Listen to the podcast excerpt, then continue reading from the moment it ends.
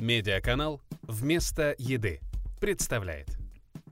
Всем привет! Наш канал приглашает своих друзей на встречу Масленицы, одного из самых любимых и ярких праздников. Его воспели многие писатели и поэты.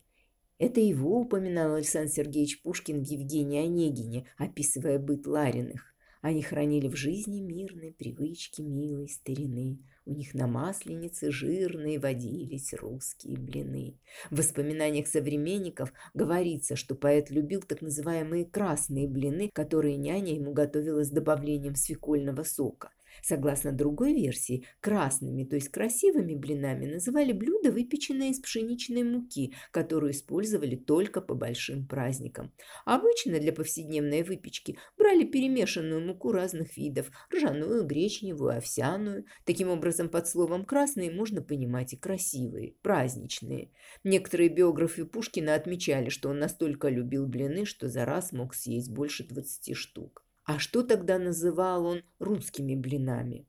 По-видимому, это и есть традиционные, не пшеничные. Они были рыхлыми и толстоватыми, тогда как Петербург уже знал французский вариант блинчиков – крепов, тонких, ажурных, подаваемых в ресторанах. Исторически их принято было готовить из каштановой муки.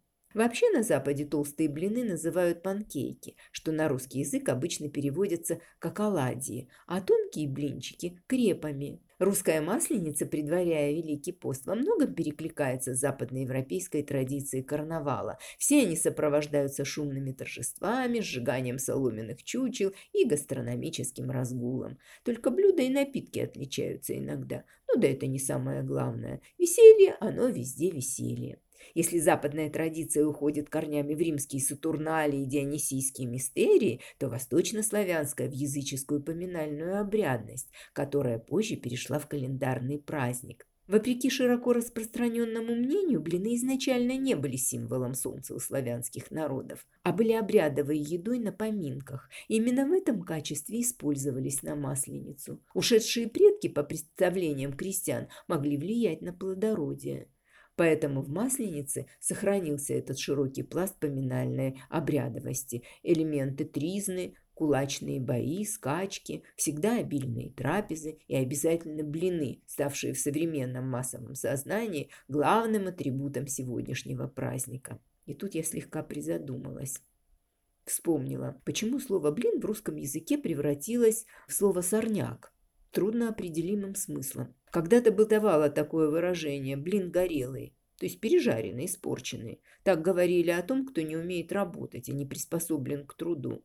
Именно ему, этому выражению, мы обязаны почти междометием «блин», которое появилось в языке в 70-е годы прошлого века. Это случилось в связи с тем, что разговорный язык стремится к экономии, и каждый раз говорить «блин горелый» слишком длинно, а даже в какой-то степени неудобно. Вот и сократилось сочетание до одного слова, которое люди произносят и даже не замечают. Этим, кстати, отличаются все слова-паразиты. Функцию такого декоративного элемента приобрело и слово «блин», которое может выражать все, что угодно – эмоции, отношения, сомнения и много чего еще. Ну и характер, блин, у тебя.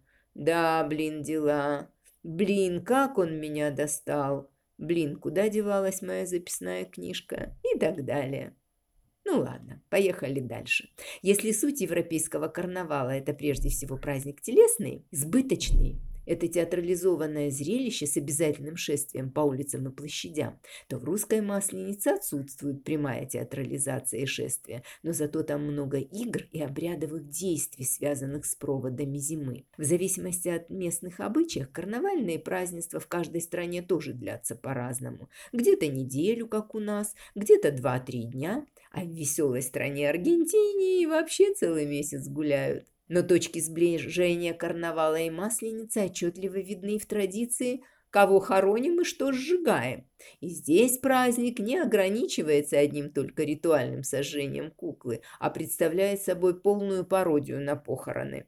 Традиция требует перед сожжением носить чучело зимы по улицам, чтобы его смогли увидеть все жители. Наши предки, неся чучело, пародировали участников похоронной процессии. Одну девушку наряжали попом, другую дьяконом, а мужчин бабами-плакальщицами. Разумеется, никто не плакал и не голосил на этих символических проводах. а наоборот, все члены процессии громко смеялись и пели веселые песни. Для того, чтобы нарядить чучело зимы, собирали ненужную, старую, испорченную одежду всех жителей. И сколько бы ни набралось хлама, весь он оказывался надетым на соломенную куклу. А испорченные и ненужные в хозяйстве вещи, которые хорошо горят, люди просто приносили и бросали в костер, а затем присоединялись к народным гуляниям. Поэтому перечень того, что сжигают на масленицу вместе с чучелом, практически ничем не ограничен, ведь по традиции в огонь можно бросать любые ненужные старые вещи, потому что сожжение вместе с чучелом хлама к благополучию. Но на этой традиции, связанные со сжиганием чучела, еще не заканчиваются. Оказывается, пепел от костра нужно собрать и удобрять им свои поля. И традиция бросать в огонь символы прошлого есть не только у славянских народов. А вот что может оказаться в огне в последний день Масленицы в других странах. Корявый дед, например, это связанное с хвороста, одетое в мужскую одежду чучело, которое сжигается в западных областях Украины. Нубель безголовое соломенное чучело, которое сгорает вместе с грехами и печалями всех жителей Германии. В Чехии кульминационный момент мясопуста, так называют там масленицу, это убийство чучела кобылы. По традиции распорядитель праздника зачитывает ей приговор за то, что она натворила в дни масленицы. Мясник в кавычках зарубает кобылу топором, но подносят стопочку водки, и она воскресает как символ весны. А еще в современной Чехии на карнавале хоронят настоящий контрабас, символизирующий прощание зимой. Почему контрабас, не спрашивайте меня, я не знаю. У всех, кого я не спрашивала в Чехии, мне не смогли ответить. Во время погребальной церемонии произносятся целые речи о грехах контрабаса. Испанцы сжигают большие чучела, которые в сатирической манере изображают нелюбимых испанцами политиков звезд и шоу-бизнеса. Вообще кинуть в огонь к чучелу ненужный хлам совсем несложно, но это простое действие поможет избавиться от невзгод и привлечет в дом счастье и достаток. Ведь если бы праздник прощания зимой был абсолютно бессмысленным, зачем бы его по сей день везде праздновали? А вот если на улицах Мадрида вы встретите скорбную процессию в костюмах прошедших веков. Не спешите сразу предаваться печальным мыслям, особенно если это происходит перед началом католического поста. Смело присоединяйтесь к ней, пойте и пляшите, потому что вы попали на один из самых веселых праздников испанцев – который называется «Энтьера де ла Сардина» или «Похороны сардинки». Этот уникальный обычай возник поздно, в XVIII веке. По исторической легенде, перед постом народ активно отрывался на карнавалах и всячески радовался жизни. И местные власти однажды решили пойти навстречу и одарить его сардинами и белым вином. Поговаривают, что такая благотворительность была непроста. Свежую рыбу якобы привезли для королевской кухни, но в пути она несколько призадержалась и оказалась подпорченной. Но мадридцы, уже изрядно повеселев от вина, не стали возмущаться и устраивать рыбный бунт. Наоборот, они придали происходящему элемент шутки, взялись за лопаты и торжественно похоронили протухшую рыбу под аккомпанемент задорных песен, веселого свиста и танцев. Скорбная процессия по традиции начинает начинает свой путь от церкви, где похоронен художник Франциско Гойя. Это ему принадлежит полотно «Похороны сардинки», где он передал, правда, по-своему, особую атмосферу трагического веселья этого карнавала. Во главе шествия идут члены братства сардинки в старинных траурных костюмах и высоких шляпах. Они несут сделанный муляж огромной рыбы в бутафорском картонном гробу. Процессия движется к мэрии, где при всем честном народе зачитывается юмористическое послание сардинки, посвященное различным городским проблемам. И завершается скорбный путь на мосту, где несчастную сардинку торжественно кремируют, а пепел ее зарывают в землю. Новый праздник пришелся народу народу по душе и стал отмечаться каждый год, а участники действа организовали веселое братство усопшей сардинки, и он завершал череду карнавальных гуляний, предшествующие сорокодневному смирению и воздержанию. Этот веселый обычай благополучно дожил до наших дней и с 2010 года был объявлен в Испании праздником туристического значения. А еще масленицу во всех странах называют жирной, масляной. Основным ее днем днем, иногда единственным, является жирный вторник. Это последний день перед постом, который у католиков начинается со среды. Ее называют пепельной средой в честь посыпания головы пеплом в храмах в знак покаяния. Именно в жирный вторник на площадях разыгрывались сценки битвы, карнавала и поста. Классическим произведением, отражающим сюжет и образы жирного вторника, является знаменитое полотно Питера Брейгеля-старшего «Битва карнавала и поста» 1559 года. Это многонаселенное полотно можно рассматривать часами. Брейгель, большой любитель гротеска, аллегории и точного вырисовывания деталей, ухитрился в изображении главного обжора и его свиты создать кулинарную энциклопедию эпохи. Давайте мы вглядимся в это изобилие. Конечно же, главное блюдо жирного вторника в те времена – свиной окорок. Именно он пригвожден кинжалом к бочке с вином. А на железном вертеле карнавал держит, кроме свиной головы, еще жареную утку и солидный кусок ветчины. Еще одно популярное кушанье – куриный паштет – расположился на голове у всадника. Посмотрите, это вовсе не шлем.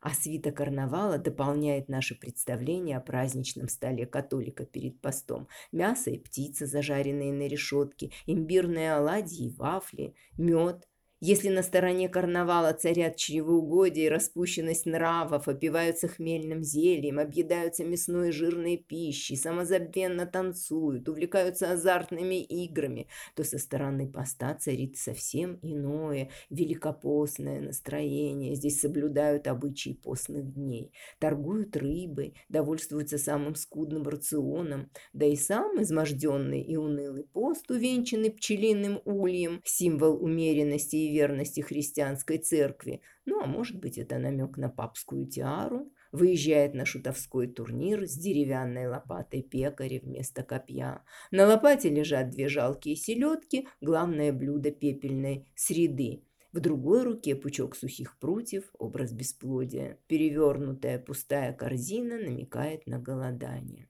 Жирный вторник, перейдя из Франции в культуру других стран, сохранил свое франкоязычное название «Марди Гра», так и переводится «жирный вторник». Даже если вы не особо религиозный человек, как и большинство французов, Марди Гра во Франции – отличный повод поесть вкусняшки и посетить карнавал. Столица празднует его с огромным размахом. Сюжет строится вокруг древней культурной традиции под названием «La promenade de Bœuf Grasse», что дословно переводится как «марш коровы, откормленные на убой».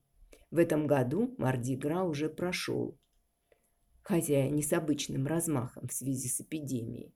Он выпал на 16 февраля, а католическая Пасха, соответственно, будет отмечаться 4 апреля.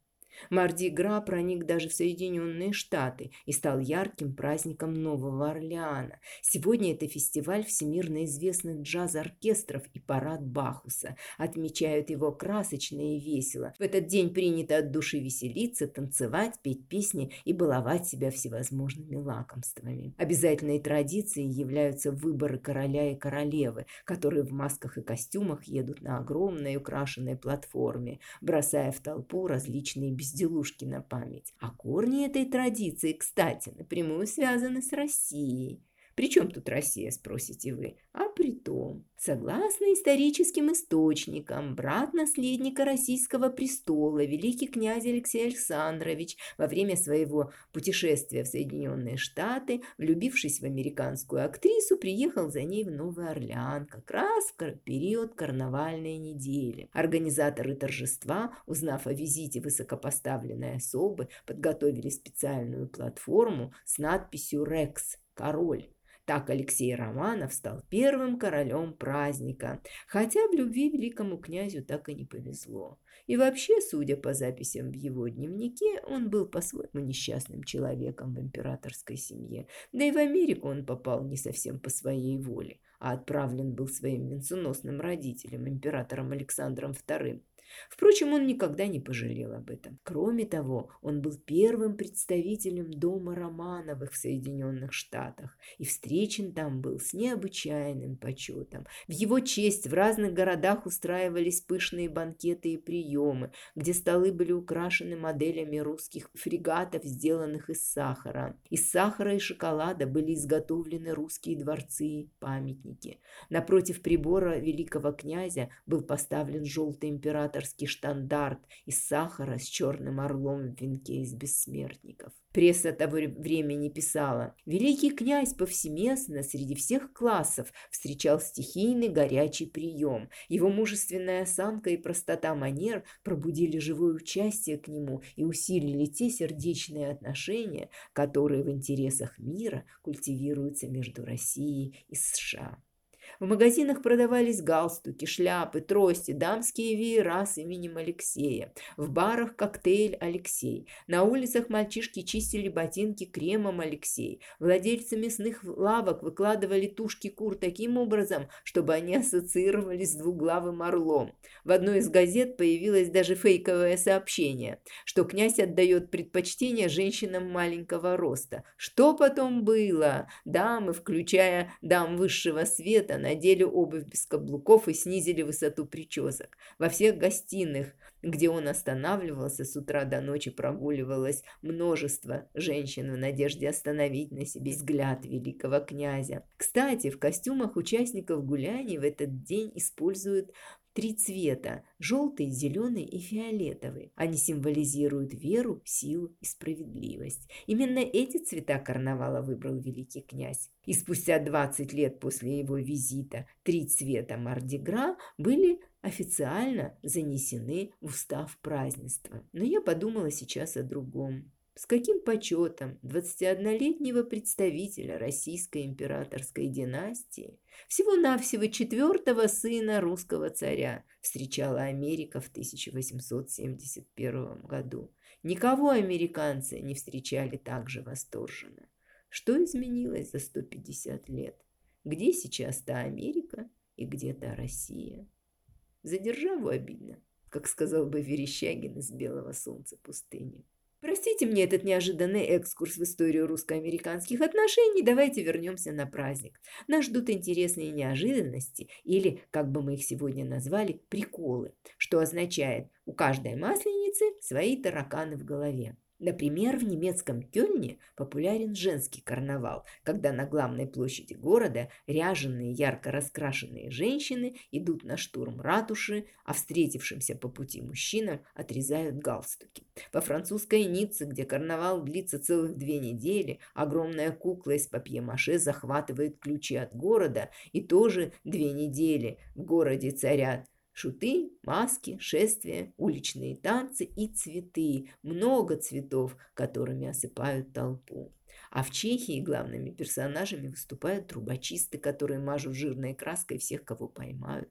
В Польше девушек в шутку продают, в кавычках, в трактирах, надевая на шею деревянный брусочек, для снятия которого нужно откупиться. А в Англии проводится конкурс на мег с блинами для женщин. Ну и на Руси всегда были популярны зимние масленичные забавы подобного же типа. Широко распространен был обряд закапывания молодоженов в снег. Иногда их вываливали из саней в сугроб, что связано с обрядом очистительного испытательного значения. Среди брачно-семейных обрядов популярно было наказание для молодых, не вступивших в брак. Это так называемое подвешивание колодки, когда на шею неженатому парню или незамужней девушке подвешивали полено, как символ второй половинки. И вот с этой парой они должны были ходить весь день на радость и смех окружающих. А еще такие забавы, как вишенка, бой с мешками, ледяной столб, метание метлы, ношение метлы на лбу в русской масленице не счесть подобных игрищ. Не случайно